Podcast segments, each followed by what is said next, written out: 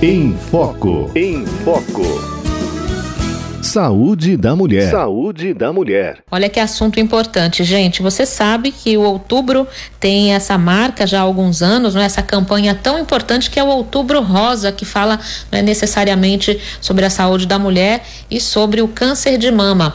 Tem aquele laço rosa, até alguns ônibus aqui na cidade de São Paulo já estão né, circulando aí estampados com esse apelo do Outubro Rosa.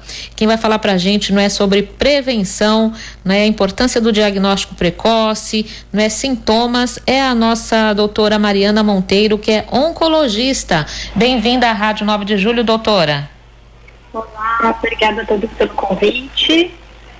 Nós que agradecemos a participação, viu, doutora? Você pode dizer para a gente um pouquinho, não é sobre, ah, para um panorama, não é sobre a incidência aí do câncer de mama é, nas mulheres, não é? E qual é a partir de qual é a idade ele é mais percebido? É, tanto no Brasil quanto no mundo, o câncer de mama é o mais frequente em mulheres.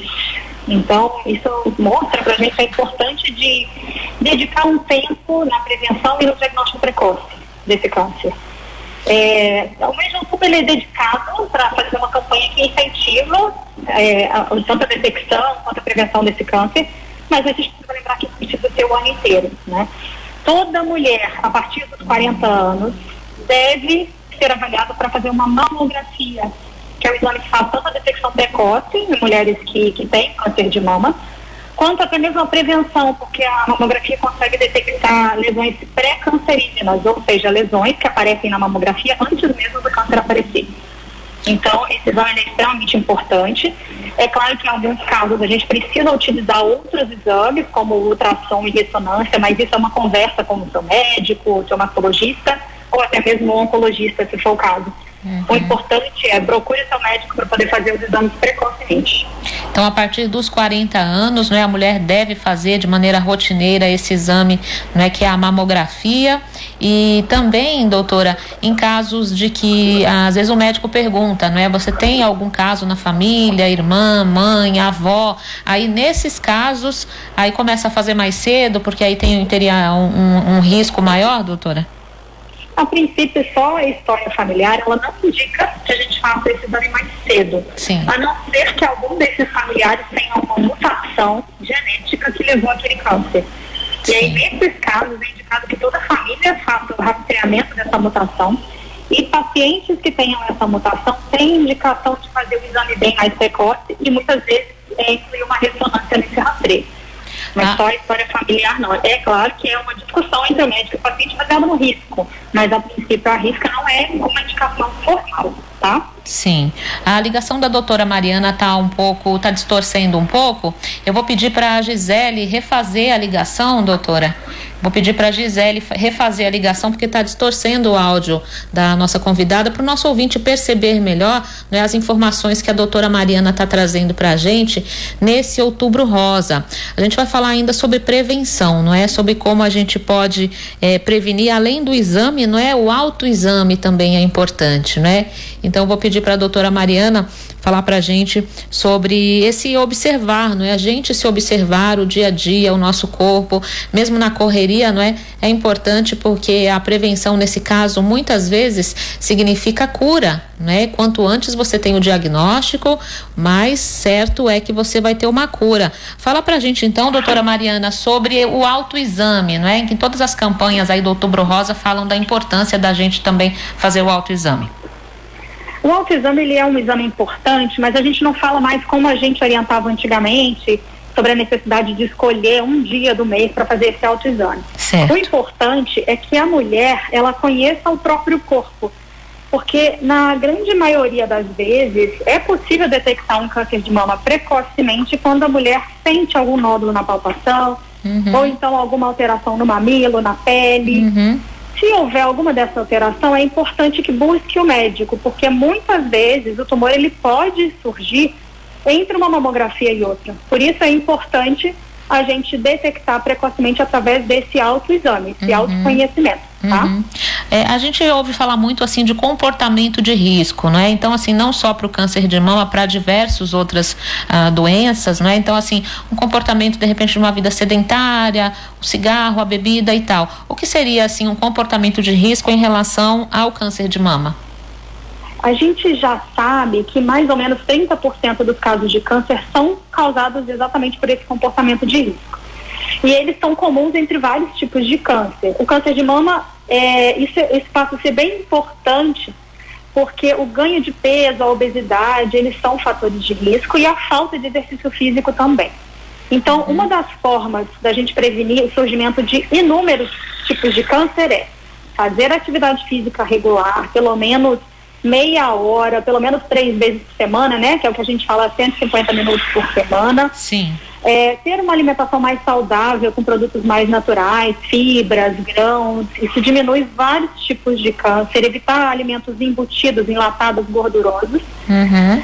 E sem, é, evitar remédios sem indicação médica, por exemplo, terapias hormonais em excesso. Certo nessas reposições elas aumentam o risco de câncer de mama e de outros cânceres também e outras medicações de uso por conta própria. Então, são coisas no uhum. estilo de vida que podem melhorar. E é claro, é, bebidas alcoólicas em excesso e tabagismo devem a todo custo ser evitadas. Né? A gente já sabe que são fatores conhecidos para aumentar o risco de câncer. Nós estamos conversando com a doutora Mariana Monteiro sobre a prevenção ao câncer de mama neste outubro rosa.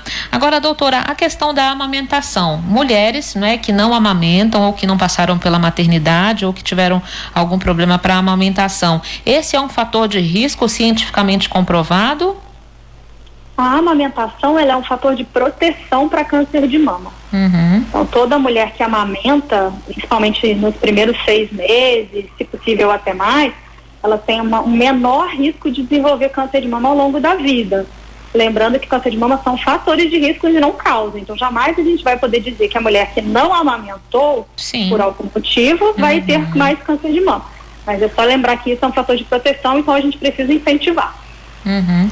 Doutora, há casos né, em que, aí são, são casos mais drásticos, né, em que acho que nenhuma terapia adianta, e aí a mulher tem, né, chega naquele, naquele extremo da mastectomia, não é? E aí retira aí a mama e tal.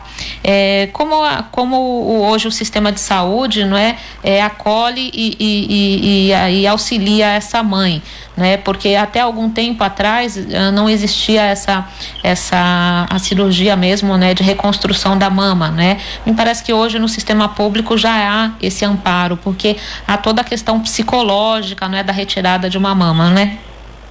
Com certeza. Antigamente, as cirurgias de mastectomia que eram feitas, elas eram mutiladoras. Uhum. Além de ser mutiladora por si só, ela ainda é, não era viável fazer uma reconstrução. Hoje em dia, os mastologistas usam técnica de cirurgia plástica para poder fazer essa reconstrução.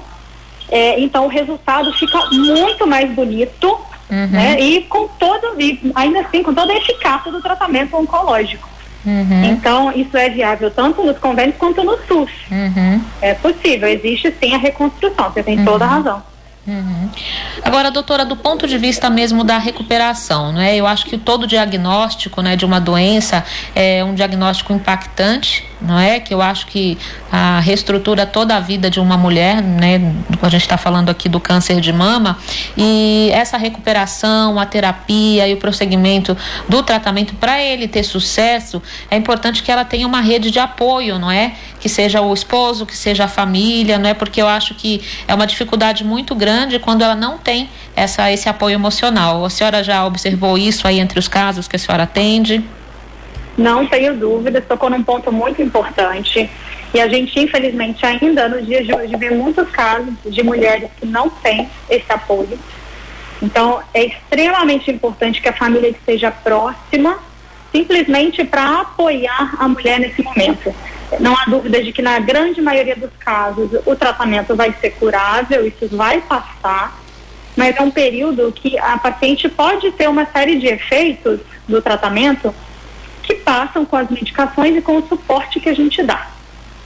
Então, é, isso é o ponto mais importante, que as mulheres que têm mais rede de apoio tendem a ter menos depressão e até mesmo menos sintomas é, ruins do tratamento. Ou seja, elas, elas, elas têm uma melhor resposta e, uma, e menos sintomas. Uhum. A nossa ouvinte Maria de Nazaré, ela faz até uma observação e uma crítica aqui. Ela diz assim: os laços rosa estão por todos os lados, mas quando vamos aos postos de saúde, ele diz que não está marcando, que não tem vaga, não é? Às vezes pro, pro ginecologista ou para fazer o exame da, da mamografia, não é? A gente precisa ainda, não é? A sociedade, as autoridades públicas, não é? Fazer com que seja ah, acessível a todas as pessoas de maneira assim rápida, célere esse exame, porque a prevenção aí é vida não é, doutora? Com certeza. A gente muitas vezes se preocupa muito mais com o tratamento do que com a prevenção. Uhum. E a gente precisa contar com a sociedade para cobrar né, os nossos governantes da importância desse tipo de exame, esse e muitos outros na prevenção uhum. do câncer. Isso, esse é o que mais faz diferença na prática, na verdade. Sim. Então, para a gente finalizar essa conversa aqui, doutora Mariana, não é? A primeira coisa, ter esses exames de rotina, não é? Você ter sempre contato com o um médico, não é? Ginecologista e ter esses exames e, e sob importância maior aí esse, ou a mamografia, que é o que detecta mesmo o câncer de mama. Com certeza. Vamos todos abraçar essa campanha e divulgar para os nossos familiares ou todas as pessoas ao nosso redor, para que esse dia não seja esquecido, esse mês não seja esquecido. Eu quero agradecer a participação, os esclarecimentos da doutora Mariana Monteiro, que é oncologista e hoje participou do quadro Saúde da Mulher. Muito obrigada e uma ótima tarde para a senhora, doutora. Muito obrigada, boa tarde para vocês.